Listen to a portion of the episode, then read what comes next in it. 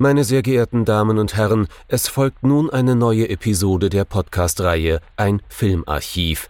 Knut Brockmann und Jochen Ecke unterhalten sich über ältere und interessante Filme für ihre Blu-ray-Sammlung. Wir wünschen gute Unterhaltung.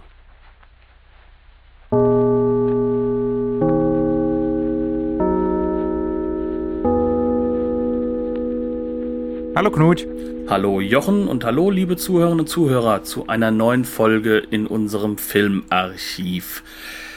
Wir befinden uns noch immer in gar nicht mal so einfachen Tagen. Um genau zu sein, wir sind ja noch immer einer Pandemie ausgesetzt, was sich mit sehr vielen gesellschaftlichen Diskussionen, aber auch sehr vielen gesellschaftlichen Ängsten, sag ich mal, ja, zusammenfassen lässt. Das ist sozusagen das, was bei uns im Alltag auch sehr stark Einfluss nimmt.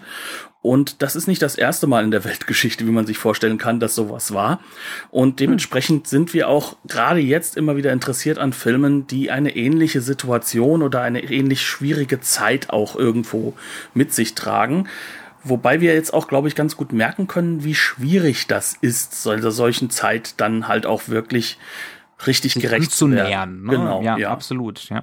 Und, so, und das komplett nachvollziehen zu können, äh, wenn man nicht gena ob der Gnade der Geburt an ihr schon hat, teilhaben dürfen. Ne? Ähm, kon konkret geht's um die frühen 60er heute und es geht um den Film äh, These Are the Damned von Joseph Losey gedreht 1961, zum ersten Mal veröffentlicht, allerdings erst ein, zwei Jahre später, in Deutschland gar nicht im Kino gewesen. Eine der kuriosesten Hammer-Produktionen, aber auch mit Sicherheit eine der interessantesten. Und zu verdanken haben wir das Ganze einem Hinweis äh, von der lieben Hörerin Nadja, die wir hier mit Grüßen und Dankeschön sagen, dass sie uns auf diesen doch super spannenden Film hingewiesen hat. Und das heißt jetzt rein ins Werk.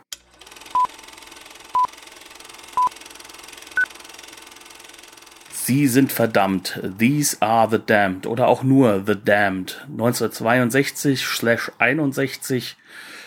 Worum geht es erstmal in diesem Film? Was ist so der Hintergrund, mit dem wir uns heute befassen müssen? Auf den ersten Blick ist das ein Film der harten Brüche, der erstmal aus zwei Filmen zu bestehen scheint. Zu Anfang, in der ersten Hälfte, geht es da um einen äh, Amerikaner mittleren Alters, der mit seiner Yacht unterwegs ist. Er ist Aussteiger, er hatte wohl einen einigermaßen lukrativen Job ähm, bei einer Versicherungs als als Executive bei einer Versicherungsgesellschaft, ist da allerdings ausgestiegen und ähm, hat äh, ja stattdessen sich gesagt, er begibt sich auf gibt sich auf Weltreise. Er ist angekommen in of all places Weymouth in England, eine Hafenstadt, beziehungsweise nicht wirklich Hafenstadt, es ist eher so, es ist ein Städtchen am Meer, wo man Urlaub macht. Ne? Also man kann sich das durchaus vorstellen, so wie das wesentlich bekanntere Brighton. Ähm, der Film ist auch vor Ort in Weymouth gedreht. Und sieht aus wie Und- Brighton. Und sieht aus wie Brighton und ich glaube, die Assoziation soll man gerade als britischer, englischer Zuschauer auch haben, ne? dieses Urlaubshafte.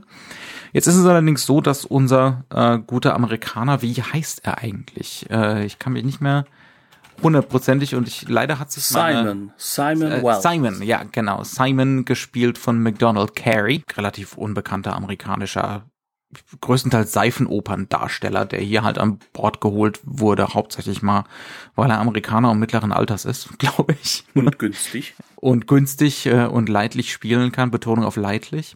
Jedenfalls ähm, in dieser Hafenstadt oder in dieser in dieser Urlaubsstadt in Weymouth ähm, geht es wenig urlaublich zu, denn äh, er wird äh, gleich äh, bei seiner Ankunft ähm, von Joan, der Namen er noch nicht mal erfragt, äh, einer 20-jährigen mehr oder weniger so abgeschleppt vom von der Strandpromenade, ne? ähm, und äh, höher ins Dorf geführt und dort von einer Biker slash slash Teddy Boys Gang überfallen. Ähm, das hat durchaus so Clockwork Orange hafte Züge. Da müssen wir dann gleich nochmal sprechen drüber. Ähm, ja, und es entspannt sich dann so ein Netzwerk aus lauter freiheitssuchenden Typen in Weymouth. Also wir kriegen zum Beispiel mit, es kommt eine Künstlerin, ähm, die Skulpturen schafft, die vage an Hiroshima-Leichen oder an äh, die Pompeji-Opfer, diese Gipsabgüsse von Pompeji-Opfer erinnert. Ähm, die ist da auf den Klippen unterwegs und ne, bastelt halt an ihren Skulptu Skulpturen. Ähm, das ist eine Figur. Dann gibt's den Kopf der Biker-Gang, das ist der King. Äh, das ist Oliver Reed in seiner ersten wirklich großen Rolle. Stark changieren zwischen extremen Overacting und äh, extremen Overacting. also dem extrem Overacting und dem Reachen Overacting, das ist mhm. ein Unterschied. Also der echte ja. Read kommt schon so ein bisschen raus, aber hundertprozentig klappt's noch nicht.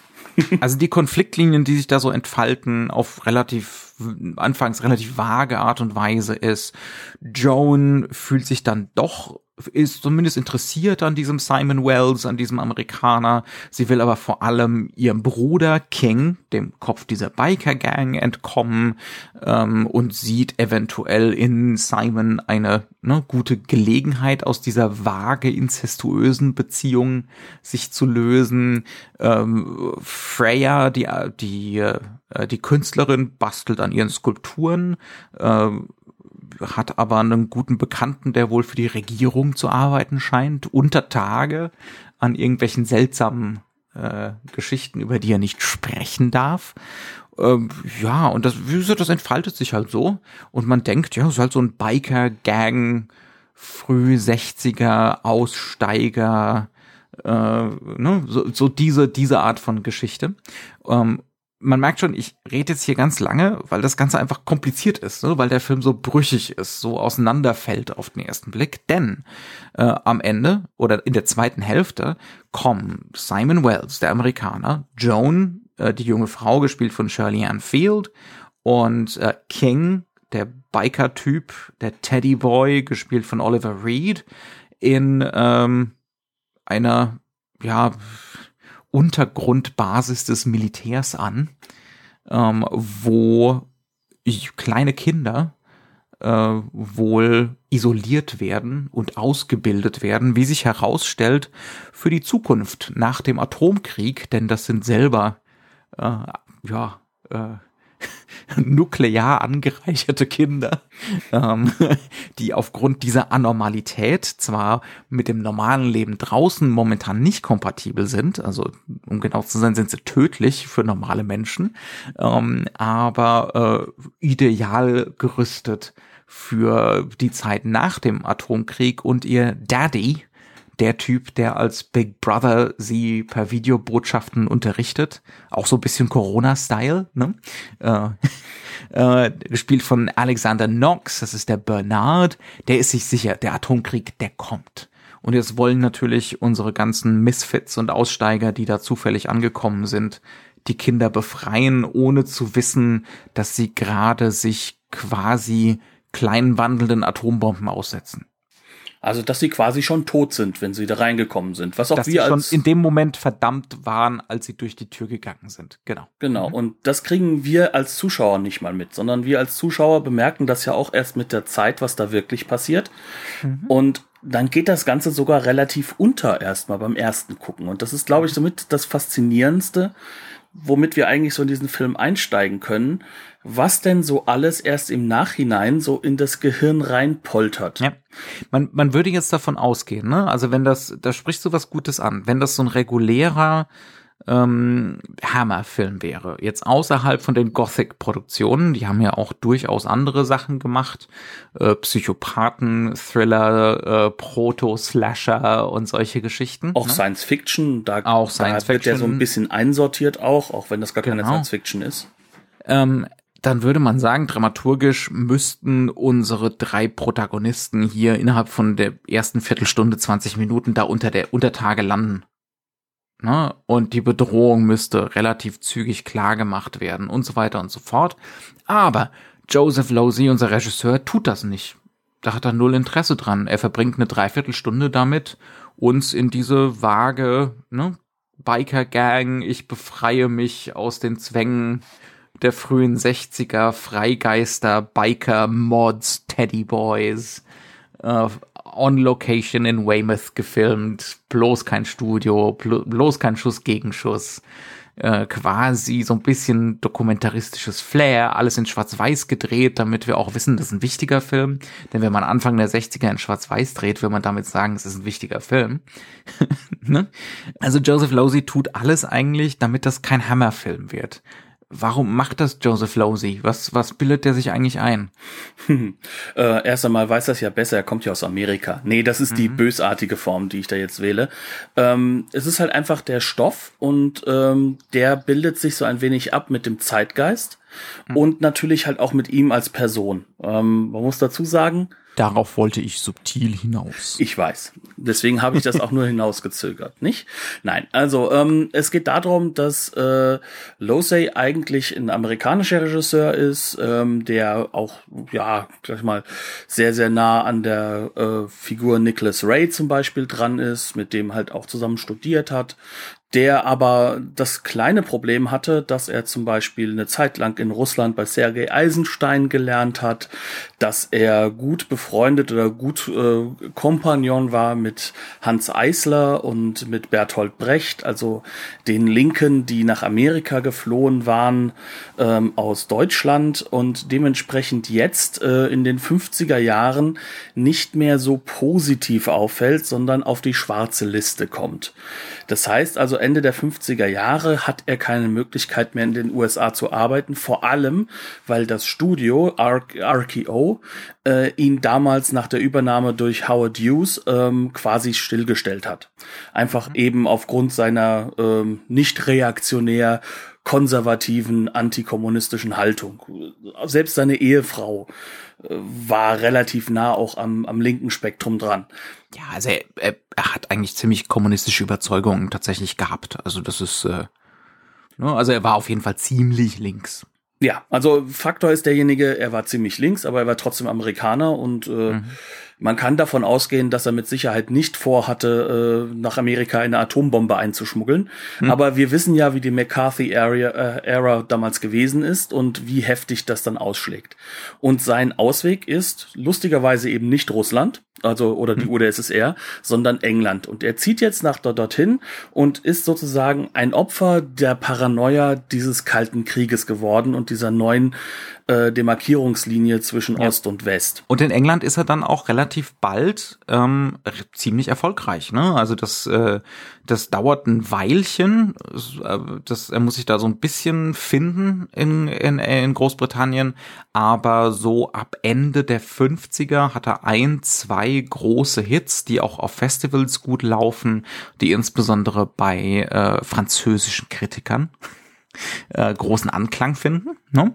Ähm, und äh, ja, das heißt also, er geht schon auch mit einem gewissen Ego in diese erste Hammer-Produktion hier rein. Und diese Hammer-Produktion nimmt er wegen dem Drehbuch an. Das ist mhm. halt auch ein Faktor, der ist wichtig und vor allem wegen der Buchvorlage die sich eben damit beschäftigt, mit dem Thema, ähm, wie ist das jetzt eigentlich hier mit dem Atomproblem beziehungsweise mit dem Kalten Krieg und der Atombombe.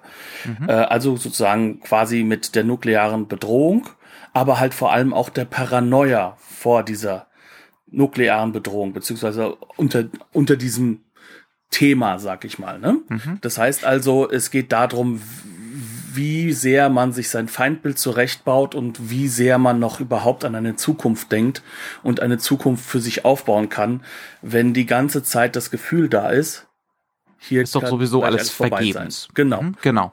Ähm, ich würde vielleicht noch kurz hinzufügen zu Losey, äh, er hat damit seinen Zenit noch nicht erreicht. Im Gegenteil, äh, The Damned ist eher so ein bisschen so ein kurzer Dip in der Karriere. Allerdings wird er dann im Laufe der 60er vor allem berühmt an seine Arbeiten mit Harold Pinter zusammen. Äh, wer Harold Pinter nicht kennt, das ist ein sehr, sehr berühmter äh, britischer Theaterautor. Man sollte ihn übrigens kennen. Ja, ähm, so im vagesten Sinne absurdes Theater, oft auch absurd gewalttätiges Theater. Ähm, jedenfalls äh, mit dem arbeitet er dann eine ganze Weile zusammen und das sind dann mit Sicherheit seine berühmtesten Filme, sowas wie Der Diener zum Beispiel. Ne? Ähm, oder auf Deutsch heißt er Der Mittler, The Go-Between. Äh, das sind alles Pinter-Drehbücher. Äh, da wird's dann auch so ein bisschen geschmackvoller. muss man auch sagen, und teurer und kostümiger. Ähm, auf jeden Fall in den 60ern hat er dann so seine Hochzeit, ist auch ein wirklich berühmter, festival-erprobter Regisseur, ist aber heute so ein bisschen vergessen. Ne? Er ist ganz stark so in den Hintergrund getreten. Was auch ein bisschen damit zusammenhängt, dass natürlich die Themen, die er halt auch bearbeitet und vor allem natürlich auch das britische Kino dieser Zeit insgesamt so ein bisschen in Vergessenheit geraten sind. Ja. Und das sind natürlich auch Themen, und da kommen wir, glaube ich, auch auf The Damned wieder zurück, die sind in der Zeit sehr, sehr relevant, wichtig und durchaus auch, ähm, wie soll ich es ausdrücken, für ein Festival positiv gesprochen ähm, können sie sozusagen für einen Aufruhr sorgen, aber halt ähm, an der Kinokasse ist das damit noch lange nicht gegeben, sag ich mal. Mhm. Ne? Mhm. Und das sorgt dann dafür, dass natürlich in dieser ersten Phase der, der, sag ich mal, der Post äh, äh, Nouvelle Vague Auteurs er natürlich jetzt ganz groß dabei ist, aber er ist natürlich ein Regisseur, dessen Themen irgendwo dated wirken. Und das ist halt interessant. Heute. Ne? Ja, ja, heute. Ja. Und dann, dann wird's halt interessant, weil eigentlich, wenn wir ganz ehrlich sind, haben wir ja momentan die nächsten Demarkierungslinien einer möglichen neuen kalten Kriegssituation, hm. ähm, was äh, definitiv auch mit der Reaktion auf den Coronavirus zusammenhängt. Da wird das Ganze jetzt plötzlich wieder spannend, denn jetzt wird plötzlich wieder das Thema interessant, sehen wir noch eine Zukunft oder sehen wir eine Hoffnungslosigkeit? Und diesem Thema sind eigentlich all diese Aussteiger in der ersten Hälfte des Films schon ausgesetzt und wir lernen mhm. sie eigentlich als diejenigen kennen, die sie sind, was das aus denen gemacht hat. Mhm. Und das fängt natürlich bei dieser Jugendgang an. Hat diese Jugendgang denn ein Ziel? Möchte sie eine Revolution erreichen oder möchte sie eine Veränderung der Gesellschaft? Nö, das sind, das sind äh, Nihilisten. Ne? Also es hat auch ganz starke Züge und ich bin mir relativ sicher, dass Stanley Kubrick den Film gesehen hat. Äh, das hat ganz starke Züge von von Clockwork Orange. Ne? Dieses die Kostüm die Kostümierung äh, im Gleichschritt marschieren, ähm, Gewalt, die Lust an Gewalt, die Selbstinszenierung, äh, die Inszenierung gerade von Gewalt Ne? Ähm, dann dieses ganze Freudianische, was da die ganze Zeit bei, äh, bei Oliver Reed mitbrodelt. Ähm, ne? ähm, einfach nur Performance, sich selbst erfinden durch Mode, durch Musik, äh, durch Pseudo-Individualismus, weil letzten Endes sind sie ja auch uniformiert. Ne? Was ja gerade das, äh, was ja gerade beim King rauskommt, weil King selbst ist der einzige, der anders aussieht als alle anderen, aber mhm. der ist der Teddyboy und mhm. damit sozusagen wiederum in dieser Dandy-Uniformierung, mit der man sich sozusagen abheben möchte mhm. von äh, vom Proletariat des Mittelstands oder sowas und sich als was, äh, obwohl man nichts hat, als was Höheres zu erheben. Ne? Also nicht, dass ich viel über die Teddyboys wüsste, aber man kann es vielleicht mal so ein bisschen erwähnen. Das ist nicht nur was, was der Film erfindet, sondern das waren äh, konkrete Jugendgangs, äh, insbesondere in England Ende der 50er, Mitte der 50er bis Ende der 50er. Anfang der 60er war das eigentlich schon wieder fast vorbei da bewegen wir uns dann in Richtung äh, Rock and Roll und wir bewegen uns dann später in Richtung Mods ähm, und so, ne? Ähm, aber die Teddy Boys sind eigentlich schon wieder durch. Das heißt also, der Film baut das Ganze so ein bisschen kolportagehaft zusammen ein bisschen Rocker, ne, äh, ein bisschen Teenager Menace, ein bisschen Teddy Boys, äh, ganz viel Overacting, ein vor bisschen allem, James Dean. Genau, das ist eben der hm? Punkt. Vor allem halt auch James Dean, vor allem auch so ein bisschen das Nicholas Ray Element mit reinbringen, ne, denn sie wissen nicht, was sie tun und was weiß ich alles. Äh, das, das kommt da alles mit rein. Aber diese Gang wird ja durchaus nur ähm, als Gefahr dargestellt. Also die, die ist im Endeffekt ist sie Gewalt und, und mhm. viel mehr ist die Gang, wenn sie als Gruppe unterwegs ist, nicht. Sobald sie, sobald sie aber als Individuen unterwegs sind, dann wird's wieder interessant. Also äh, da werden ja einige von ihnen durchaus so sensibel und reflektiert gezeichnet, ne? Sobald sie aus, sobald sie aus diesem Kollektiv rausbrechen. Mhm. Und genau an diesen Elementen ist der Film am Anfang interessiert.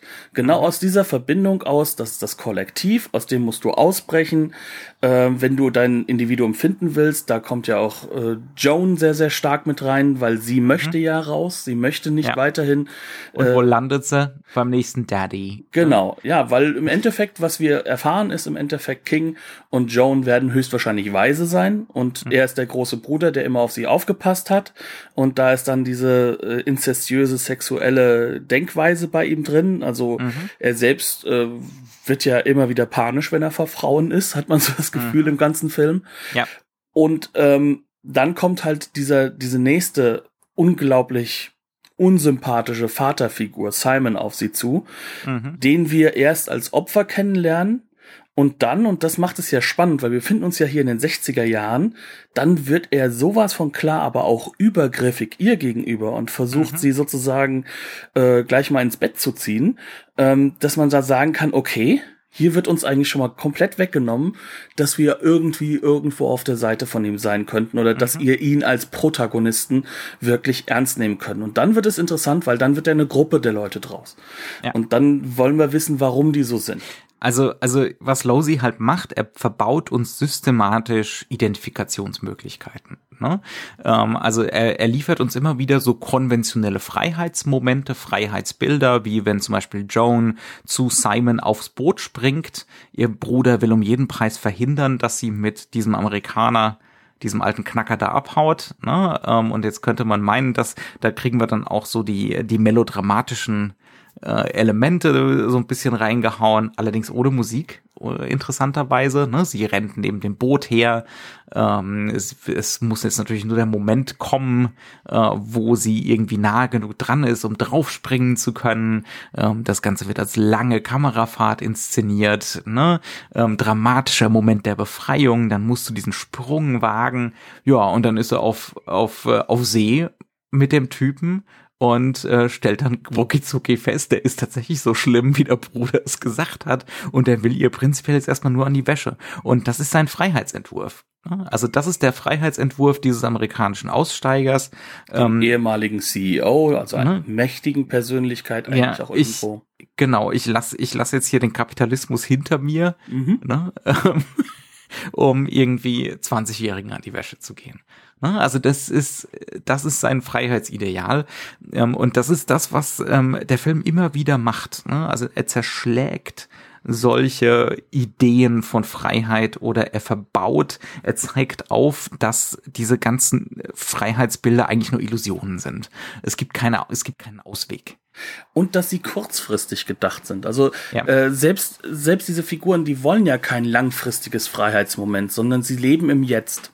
Und mhm. dieses im Jetzt-Leben ist in den frühen 60er Jahren und vor allem Ende der 50er Jahre durchaus relevant, weil das hat ja natürlich durch diese Weltpolitik auch auch eine Logik, ne? Mhm. Weil äh, du sagst dir vielleicht, okay, wir sind die Freien, wir sind die Besseren, wir sind die Tollen, aber gleichzeitig wissen wir, hier fliegen bald Atombomben, wenn das so weitergeht. Mhm. Ja, ja, genau. Ne, also das ist das, was die ganze Zeit da so äh, natürlich als Damoklesschwert drüber drüber hängt über der ganzen Geschichte und das scheint sozusagen diesen negativen Einfluss, diesen nihilistischen Einfluss auf alles, auf jedwede menschliche Beziehung und jedwede menschliche Möglichkeit menschlichen Lebens zu haben. Dasselbe gilt dann zum Beispiel auch für die Künstlerin, für für Freya, äh, gespielt von Vivica Lindfors. Ähm, die behauptet zwar, nö, sie glaubt nicht dran, dass der Atomkrieg kommt, ne? Ähm, aber was macht sie für Skulpturen? Ja, im Endeffekt, ähm, die Skulpturen sehen aus wie verbrannte ehemalige Tiere, Menschen, ähm, halt alles, was sozusagen Leben ist, wirkt hier plötzlich verbrannt und allzu Stein gemacht. Mhm. Ähm, was natürlich auch ganz gut passen könnte, dass sie halt daran nicht glauben will und deswegen halt eben genau diesen Horror, diese geistigen Horror externalisieren möchte mit diesen ja. Bildern. Mhm. Das Problem ist nur, dass jetzt halt Bernard um die Ecke kommt und der findet die Sachen super schön. Und das fokussiert seine Figur, denn das ist jemand, der bereitet sich nur noch darauf vor, dass es bald vorbei ist. Mhm. Also Bernard, um das nochmal, es sind einfach wahnsinnig viele Figuren, ne? Mhm. Ähm, gespielt von Alexander Knox. Das ist der Typ, der diese Kinder unterrichtet und der dieses Projekt führt, ähm, dieses äh, Eton Underground, ne? Public School Underground, die nächste Generation der englischen Elite. die, die die britische Bevölkerung nach dem Atomkrieg führen soll. Oder sein soll eher sogar, ne? ne? Ja, sein genau. Soll. Eigentlich sogar sein soll, ja. Ähm, äh, ja, und der ist, der ist vollkommen überzeugt von, ne, äh, dass das definitiv so kommt ähm, und dass er dementsprechend hier handeln muss. Ne? Das ist, das ist die einzige Möglichkeit, wie er eine Zukunftsorientierung sieht. Ne? Also das ist das Szenario, äh, auf das man sich einstellen muss. Die einzige Gewissheit sozusagen. Und das Schlimme an der Situation ist, er steht ja, je länger der Film geht, umso mehr für den Staat. Also für die mhm. staatliche Situation. Jetzt kann man sagen, okay, jetzt haben wir diese erste Hälfte des Filmes hinter uns gebracht. Diese Kinder sind noch gar nicht vorgekommen. Wir haben uns jetzt mit den Figuren auseinandergesetzt. Ähm, aber bisher ist diese Lesart, die wir setzen, eine, die du nur mitnehmen kannst, wenn du genau in dieser Zeit, in dieser Phase diesen Film guckst. Mhm. Weil nur dann kannst du viele von diesen Wiedererkennungswerten für dich aufnehmen. Mhm. Und du kannst dich auch damit auseinandersetzen, dass hier Dinge verhandelt werden, die auch in deinem Kopf, in deiner Familie, überall äh, wahrscheinlich halt auch in den, den wenigen Medien gegenüber heute, äh, wo das verhandelt wird. Ne? Also die, du kannst davon ausgehen, das meiste, was du hörst im Radio, äh, in den News, äh, setzt sich mit dem Themenbereich auseinander. Und mit anderen Umwälzungen, die damit einhergehen. Sprich mhm. also allem, alles, was du mitbekommst, sind Umwälzungen, ja. sind Veränderungen und sind ja. Unsicherheiten, über denen dieser absolute Tod eines ganzen Planeten sozusagen zu herrschen scheint. Wie reagieren wir jetzt darauf? Und das verhandelt eigentlich der zweite Teil des Films, kann man sagen, größtenteils. Mhm. Der zweite Teil, da könnte man jetzt denken, das ist der größtmögliche Bruch. Ne? Wir haben so ein äh, wir haben im ersten Teil einen fast schon so nouvelle vagistisch inszenierten Bikerfilm, ne, nihilistischen Bikerfilm eigentlich gesehen über Aussteiger und Rolling Stones. Ne? Und jetzt landen wir plötzlich da unter Tage, unter den Klippen und äh, das Licht wird expressionistisch und plötzlich meint man, jetzt fängt der Hammerfilm an. Und zwar der Hammer Science Fiction Film, also so mhm. Quatermass Experiment mäßig, Exper mhm. Äh, Experiment mäßig. Ja. The Quatermass Experience. Ich habe gerade eine neue Band gegründet, wie du hörst. Ähm, ja, nee, also auf jeden Fall ist es so, dass wir jetzt an den Punkt kommen, jetzt wird das Ganze mit Genre aufgeladen. Mhm. Und zwar visuell vor allem. Ne? Das ist auch inhaltlich natürlich die Grundprämisse, die jetzt kommt, ist eine Genreprämisse. Ja.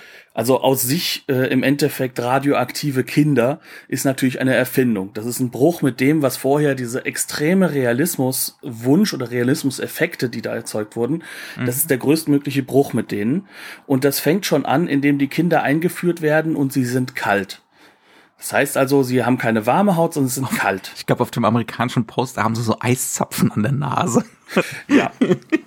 Und ja. natürlich mhm. gucken sie gleichzeitig auch schön mit, mit glühenden Augen, damit wir uns natürlich auch dran erinnern an Village of the Damned und ähnliche mhm. Horrorschocker, so dass wir jetzt das Gefühl haben, beziehungsweise wir sind in das Kino schon gegangen mit dem Gefühl, das schauen wir uns jetzt an, aber das mhm. ist ja nicht der Film im Endeffekt, sondern. Und jetzt haben wir eine Dreiviertelstunde lang so was Nouvelle Vague gesehen, ne? Und jetzt. Nihilistische Nouvelle Vague.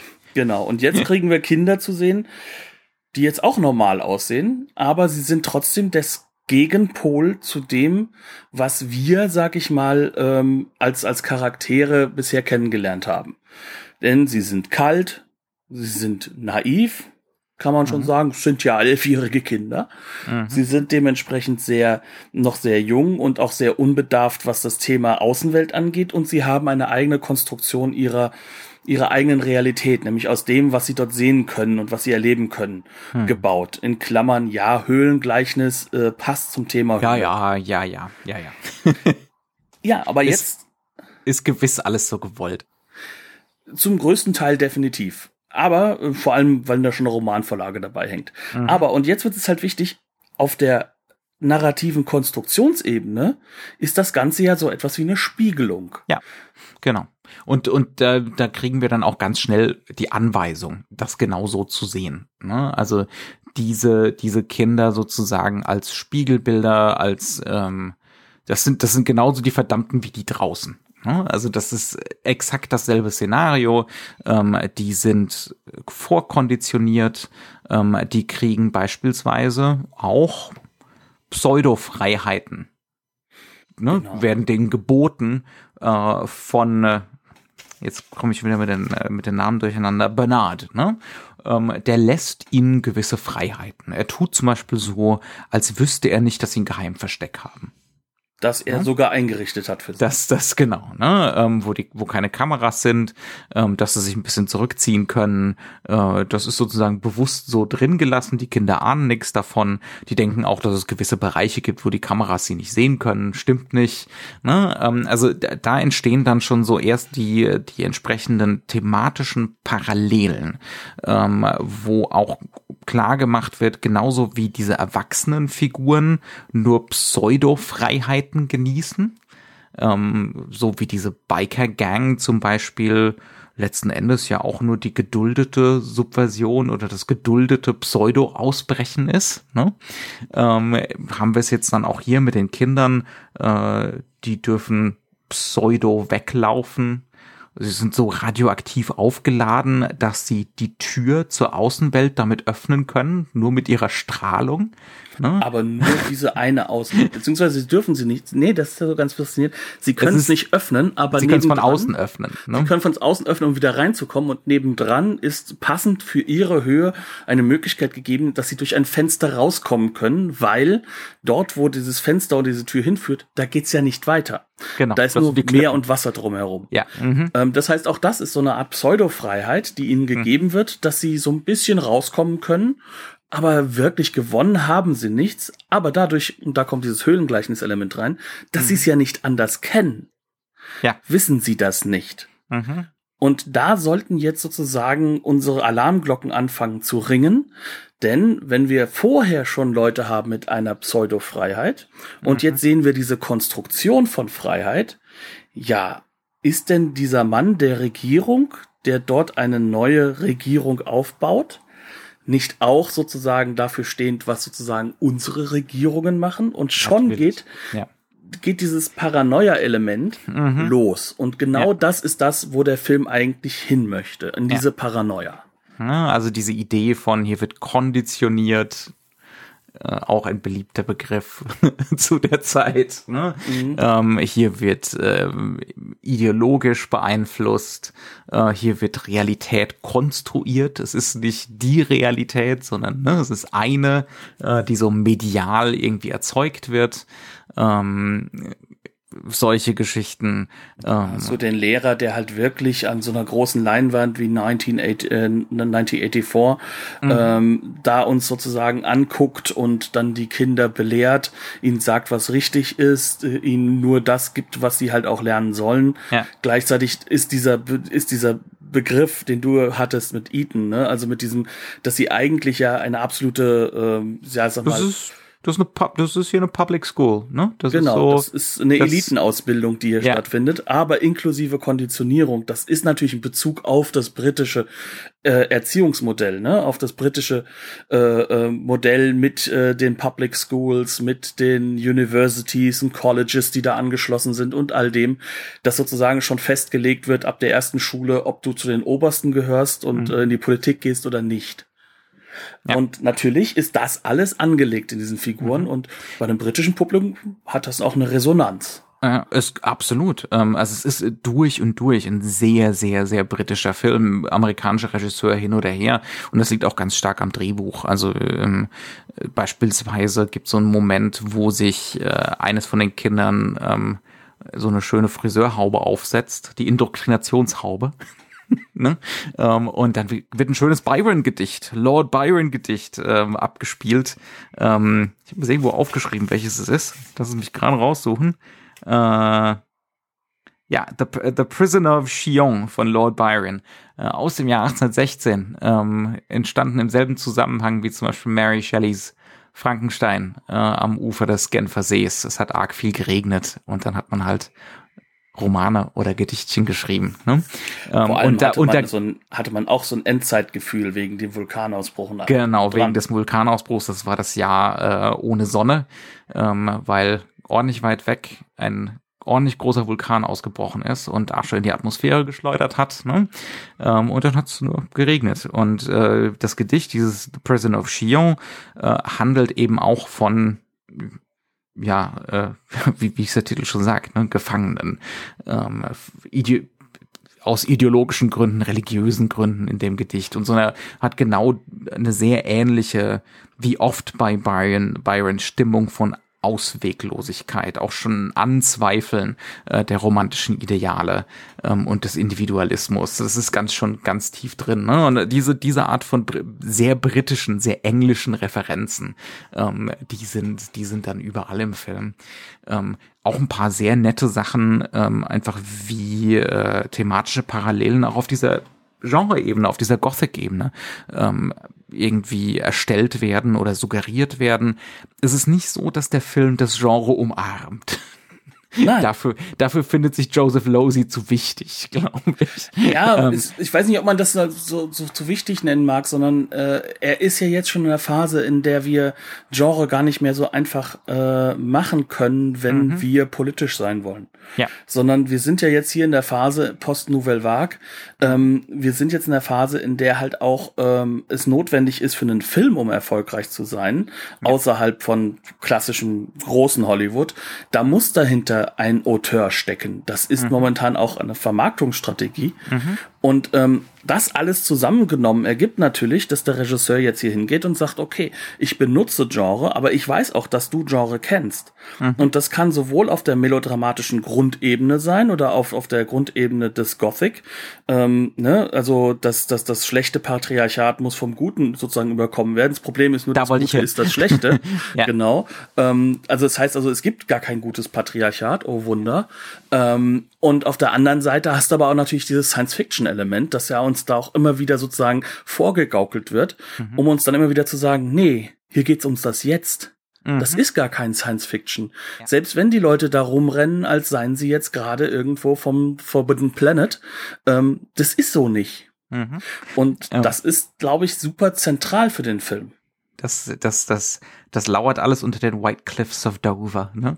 Ähm, also zum Beispiel gibt's da äh, nachdem unsere Protagonisten bei den Kindern da unter Tage angekommen sind, gibt's eine sehr schöne subjektive Fahrt durch dieses Labor durch.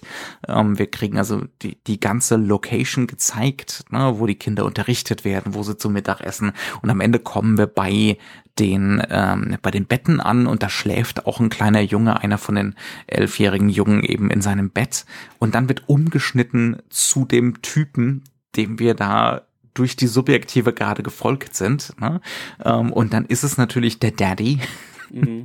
ne? ähm, aber der unheimliche Daddy ähm, ähm, im, äh, im Strahlenschutzanzug schwer atmend, keuchend, ne, ähm, zum Erschrecken. Ne? Also das ist dann die, die Vaterfigur oder die, die Elternfigur, ähm, wie eben diese historischen Umstände, äh, wie dieser historische Moment alles verunheimlicht. Ne? Ähm, also so, da, da macht er schon sehr schöne Sachen und da hat er auch sehr schöne Einfälle einfach. Ja, also es ist im Kern wirklich äh, ein Film, der thematisch ist. Mhm. Und äh, das aber versteckt dahinter, dass er dir versprochen hat, zumindest auf dem Plakat, ähm, dass er vor allem. die unheimlichen Kinder. Genau, wir haben jetzt hier sozusagen den, den großen Horrorfilm und wir, wir gehen jetzt das gleiche Thema an, was ihr vor ja. kurzem schon mit Village of the Damned hat und auch vor langem schon. Und äh, jetzt geht dieser Film hin und reißt uns das die ganze Zeit weg. Jetzt ist das natürlich, wenn wir das mal so zusammennehmen. Äh, mhm. Trotzdem, du hast es schön so Kolportage genannt, es ist in your face. Ja, es ist bewusst, es ist klar, es ist halt auch so gemacht, dass nichts anderes möglich ist, als diese Strategien halt auch offen zu legen und zu zeigen. Ähm, jede Figur in diesem Film hat eigentlich eine Sprache, die immer auch sozusagen über die normale klassische Aussage hinausgeht.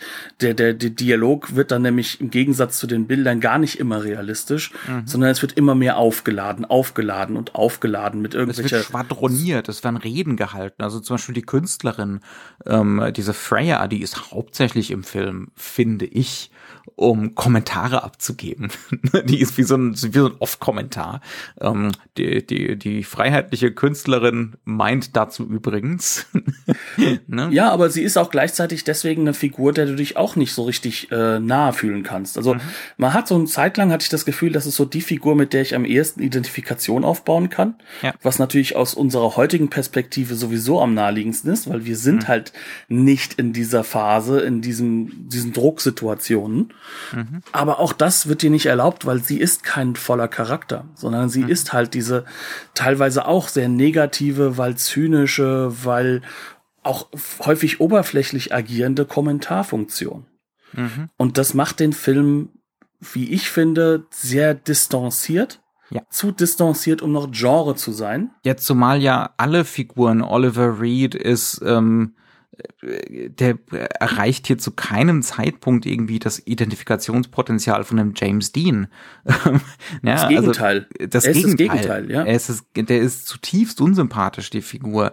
Der Amerikaner ist äh, ein sabbernder Stelzbock über weite Strecken des Und Films. jemand, der sich weiß, mit seiner Macht umzugehen, was natürlich auch für einen Amerikaner wiederum passt. Ne? Joan ist, hätte das Potenzial, irgendwie zu einer Identifikationsfigur zu werden. Aber dann in der zweiten Hälfte baut die Figur halt ganz stark ab und verliert ganz viel von ihrem Selbstbewusstsein und ihrem, ne, äh, ihrem Freiheitswillen. Diese, ja, sie läuft auch ja. sofort in so eine Mutterfigur rein. Ja, genau. Ne? Ja. Auch das ähm, ist durchaus bewusst übrigens, dass dieser Bruch ja. entsteht. Ne? Also ähm, wenn wir das jetzt so sagen, das ist keine Kritik am Film, sondern das ist die Strategie des Films. Ja, genau. Und das genau. ist ganz, ganz wichtig, dass man das halt sozusagen im Vordergrund hält. Ja. Ähm, es gibt also in diesem Film eigentlich niemanden oder auch keine Figur, mit der wir uns gemein machen können. Und das bringt dann natürlich auf der einen Seite zwar dieses Kolportagehafte, auf der anderen mhm. Seite bleiben aber auch alle Strategien darauf zu reagieren, auf die Situation,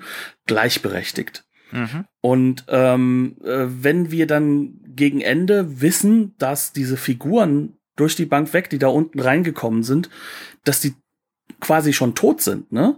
Dann mhm. steht das plötzlich gar nicht so im Vordergrund, weil diese Figuren uns gar nicht so wichtig sind, sondern erst, wenn wir dann den Vogel Perspektivenblick wieder auf die komplette Handlung nach dem, nachdem wir den Film geguckt haben, haben, dann schlägt das plötzlich aus. Dann kommen diese Sachen in den Vordergrund und wir bemerken, hier, Moment mal, das sind Leute, denen war von Anfang an klar, dass sie sterben werden. Plötzlich mhm. wird klar, dass diese elfjährigen Kinder und die Motorradgang im Endeffekt Spiegelungen sind, ja. äh, obwohl sie so unterschiedlich sind. Ja. Und dann werden sozusagen erst wirklich die, die Ideen hinter dem Film und vor allem diese Darstellung der Paranoia und wie schrecklich das doch selbst gebaut ist. Mhm. Ne? Also, und zwar ohne, dass du den Feind brauchst. Also du brauchst dafür Russland nicht. Ja. Ne? Ähm, die, die letzte, die letzten zehn Minuten vom Film hämmern dir das auch nochmal. Also wirklich äh, extrem mit, mit einiger Gewalt in den Kopf. Ne? Ähm, da, da werden dir dann nochmal genau diese Freiheitsbilder. Du weißt ganz genau, die sind verstrahlt. Ähm, Joan und Simon äh, wieder auf der Yacht, ne, auf Simons Yacht, dürfen gehen, weil Bernard natürlich weiß, sie sind eh schon tot. Ne? Ähm, also das ne, sagt er sogar. Das, also, das sagt er sogar. ähm, hier, bitteschön, ne, ab auf euer Schiff, auf euer Freiheitsideal. Viel Spaß beim Verrecken. Und ähm, na, unser äh, unser King, ne? also die Oliver Reed-Figur, der darf noch einmal richtig schnell Auto fahren. ja, ja also. aber alle durch die Bank weg, hinter ihnen ist dann ein Hubschrauber, der dann schon mal guckt, wann sind sie fertig, wann ist das Thema ja. durch. Mhm. Und dann holen sie sich sozusagen noch die kleinen Kids wieder zurück, die kommen in ihr Gefängnis rein, es wird weiter, mhm. weiter mit ihnen experimentiert quasi. Ähm, ja, aber trotzdem ist es dann so, dass dann auch Dinge entstehen gegen Ende und ich glaube, das ist so eine Sache, wo wir uns am Anfang halt auch äh, ganz interessiert drüber unterhalten haben, dass der Film auf der trotzdem nicht so rauskam, wie das eigentlich der Regisseur wollte, mhm. denn der Bernard wird dann doch äh, zu sehr zum Bösewicht. Mhm. Und zwar liegt das teilweise am Studio. Ne? Mhm. Aber das mit einer Szene, die mich sehr beeindruckt hat, während ich den Film das erste Mal gesehen also, habe. Bernard wird über weite Stecken wirklich so als wohlwollender Vater dargestellt für diese Kinder, der die besten Absichten hat unter den seiner Meinung nach ähm, sehr negativen Zukunftsvoraussetzungen. Und das ist, glaube ich, auch wirklich so. Ja. Ne? ja. Also er ist halt einfach fehlgeleitet, weil er einfach keine Zukunft sieht und Mhm. macht deswegen Schreckliches. Ja. Und das ist, das wird dann natürlich zerbrochen in dem Moment, in dem er plötzlich derjenige wird, der ähm, und ja gut, wir haben von Minute Wir eins haben an eh schon alles gespoilert, gespoilert, was Ähm, geht. Also von daher, hau, der hau dann- rein. der dann im Endeffekt die Künstlerin, seine Freundin, ne, also das heißt, der Staat und die freie Kunst sind in einer On-Off-Beziehung, wie man so schön sagt, ähm, dass, dass, dass er sie dann halt umbringt. Und das war halt vom Regisseur und Drehbuch aus nicht intendiert. Ähm, ich fand das Bild selbst zu dem Zeitpunkt unglaublich mächtig. Und es hat mich sehr beeindruckt und es hat sehr, sehr stark auch meine Rezeption, meine Interpretationsrezeption Ja. mit, ähm, mit auch natürlich geprägt. Und wenn du dann jetzt sagst plötzlich, ne, ich habe das gar nicht recherchiert, äh, hier, nee, aber der Regisseur lief dagegen Sturm, je länger man sich mit dem Komplettkonstrukt auseinandersetzt, desto wichtiger wird das, dass da das eigentlich nicht sein sollte. Es bleibt trotzdem natürlich ein spannendes und sehr, sehr interessantes Bild, Ja. aber im Kern macht es den Film noch unangenehmer. Mhm. Und ähm, ich glaube, äh, das bringt uns eigentlich vielleicht zu dem Punkt, wo wir uns dann die Frage stellen dürfen oder auch noch mal retrospektiv gucken können, hat das Studio eigentlich den Erfolg des Films durch den verspäteten Release vielleicht sogar kaputt gemacht? Ja, also da, und da hast du, glaube ich, äh, durchaus überzeugende Argumente dafür. Ne? W- Warum der Film 1961, als er gedreht wurde, wenn er dann tatsächlich unmittelbar in die Kinos gekommen wäre, wie es wahrscheinlich ursprünglich mal geplant war, der hätte erfolgreicher sein können als dann eben 62, 63. Und das liegt einfach im Zentrum dessen, dass äh, die Paranoia eine neue Struktur bekommt. Also das heißt also, diese Situation des Kalten Krieges wird sozusagen in eine Pattsituation umgewandelt. Und zwar in eine, die mit mit der man sich, wie soll ich es ausdrücken, arrangieren kann. Und das hat mit zwei, drei groß, großen Ereignissen zu tun. Das ist zum einen der Bau der, äh, der Berliner Mauer und die Reaktion darauf und äh, wie sozusagen da die Supermächte gegeneinander sich gestellt haben oder wo sie dann sozusagen sich doch zurückgezogen haben, anstatt die Bomben fliegen zu lassen. Und das andere ist noch 1962 Kuba. Schweinebucht, ne? Genau, Ja. die Schweinebucht. Wo am Ende des Tages klar gemacht wird, dass in allerletzter Sekunde der Russe, der ja immer vor der Tür stand zu diesem Zeitpunkt, als auch der Amerikaner, der uns ja immer schützen wollte hier im Westdeutschland, nicht? Äh, dass die beiden sozusagen in allerletzter Sekunde dann doch noch einen Weg gefunden haben, dass es nicht zum Atomkrieg kommt, weil beide Seiten damit klar machen, dass es dann doch eine ganz, ganz schlimme Sache ist und diese Abschreckung wird dann ja bis in diese 80er Jahre eben als solche Abschreckung auch hochgerüstet. Mhm. Das heißt, auf der einen Seite wird es nicht besser, der Kalte Krieg existiert, aber das Ganze wird so ein bisschen zu so einem Grundbrummen mehr. Mhm. Das heißt also, zu dem Zeitpunkt ist es nicht mehr ganz so stark im Vordergrund und dieser Charakter von Bernard wird so ein bisschen dated. Ja. Ne? Also So dieser extreme Fatalismus, ne? Genau. Und das macht natürlich dann etwas mit dem Film und wie er rezipiert werden kann. Mhm. Das heißt also, er kann gar nicht mehr so rezipiert werden, wie es zu diesem Zeitpunkt ist. Und da finde ich es ganz spannend, wenn wir uns den Film jetzt heute angucken, ähm, dass du dann mit einer aktuellen Situation und diesen aktuellen da draußen, ich guck so schön aus meinem Fenster raus, da draußen mit, äh, mit diesen Verhandlungen, die stattfinden, ne, wo, wo du dann ja auch ähm, neue Paranoias hast, wo du auch äh, mitbekommst, dass, dass, dass vieles, was nicht sichtbar wird oder nicht klar wird, der einen Gruppe sagt, ja, dann ist da nichts, dann lass uns mal wieder ganz normal weitermachen während die anderen übervorsichtig sind und, und von den schlimmsten äh, Möglichkeiten sozusagen schon so eingefangen sind, dass sie gar nichts mehr machen wollen. Ne? Ähm, das ist ähnlich.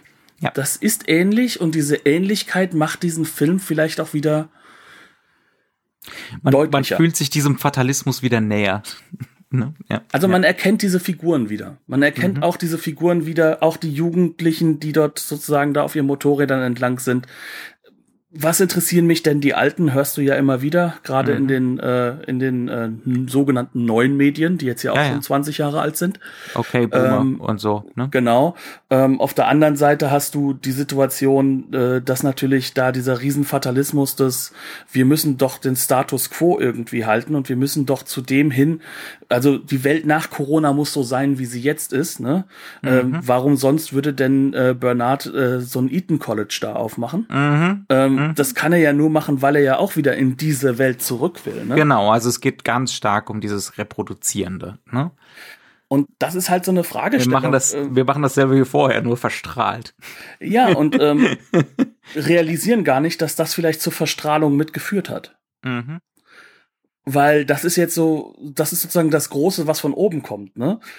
Also ohne jetzt zu politisch werden zu wollen, aber wer von Nö. uns denkt denn momentan groß darüber nach, dass vielleicht die Abhölzung der Wälder und mhm. dass wir immer weiter in, in, in, in bisher für den Menschen noch nicht erreichbare Gebiete reingegangen sind, dass das nicht diese Viren auch irgendwo sozusagen in unsere Welt hineinholen könnte? Ich meine, ein paar Leute denken da schon drüber nach, ne? Aber ähm, ja, absolut. Aber es ist, ne? es ist nicht es, der es Teil keine, der Diskussion gerade. Genau, es hat keine Wirkmacht ne? oder wenig. Genau, und das ist so eine Ähnlichkeit zu dem, was in diesem Film dargestellt wird. Weswegen ich auch nochmal sagen muss, dass ich da durchaus sehr, sehr dankbar bin, mhm. ähm, dass wir von äh, Nadja diese sozusagen diesen Push bekommen haben, den Film zu besprechen. Mhm. Und dass wir diesen Film dann auch sehr, sehr früh vorgezogen haben, was vielleicht auch damit zusammenhängt, dass du natürlich endlich wieder mal zu deiner wunderbaren Blu-ray Hammerbox greifen konntest. und ähm, das ist eine schöne Überleitung dementsprechend, ja, ich denke nämlich auch, äh, haben wir, glaube ich, einen Punkt erreicht, auch wenn wir diesmal gar nicht so viel über Schnitt oder Kamera geredet haben. Das ist bei dem Film auch nicht das zentrale Element. Nee, also ja, also ich habe mir ein paar Sachen aufgeschrieben dazu. Ne, es geht ganz stark um Vermeidung von Schuss gegen Schuss. Also diese ganz klassischen, zu dem Zeitpunkt eigentlich schon klassischen, ne, nouvelle-vagistischen Strategien genau, und, ja, und neorealistischen Strategien. Ja, genau. Ähm, es ist ganz stark auf der Straße gedreht. Ähm, es geht ganz stark gerade in diesem in der ersten Hälfte um, um ne, den Eindruck von vorhandenem Licht beispielsweise. Ähm, es ist stark Totalen basiert. Es ist auch sehr ökonomisch gedreht. Also es gibt ganz viele Szenen, die in einer Einstellung durchgespielt werden. Seine Lieblings, seine Lieblingseinstellung äh, oder seine Lieblingskomposition sind da so Dreiecksformationen, ne, mit einer gewissen Bildspannung, weil man dann den, den vordersten Punkt des Dreiecks irgendwie so direkt in die Kamera reinknallt, ähm, so dass da so eine Grundspannung drin ist und äh, dann kann man das auch in einer durchspielen und so. Ne? Also ist sehr ökonomisch gedreht, weil wahrscheinlich das Budget auch nicht gigantisch war. Ja, aber er macht daraus ja auch etwas, was er machen will. Also zum Beispiel ist es ja so, er dreht es zwar ökonomisch, aber in dieser ersten Hälfte hast du ja dann doch trotzdem, dadurch, dass du ja im realen Raum unterwegs bist, dass du ja. rausgehst, hast du natürlich sehr, sehr tiefen, scharfe Welten. Ja. Ne? Ja. Und das ist ja im zweiten Teil dann, wenn er in diese und internen Bounden geht, das ist ja, das ist ja so reduktionistisch, wie es nur geht. Mhm. Ähm, das, und das ist sozusagen, was mache ich ohne Budget und ich schaffe trotzdem genau diesen Effekt, den ich haben will, mhm. nämlich diesen Gegenpol-Welt dann. Ähm, das, das bringt das halt auch rüber, ne? Ja. Ähm, aber ich glaube trotzdem, also das Wichtigste dazu ist halt einfach, dass wir das sagen können, das hat dieses novelvagistische Element. Ähm, es ist definitiv trotz äh, der Schule von äh, Sergei Eisenstein kein Montagefilm. Null. null. Absolut null. Es ist ein Mise-en-Scène-Film ähm, im tiefsten Sinne seiner selbst.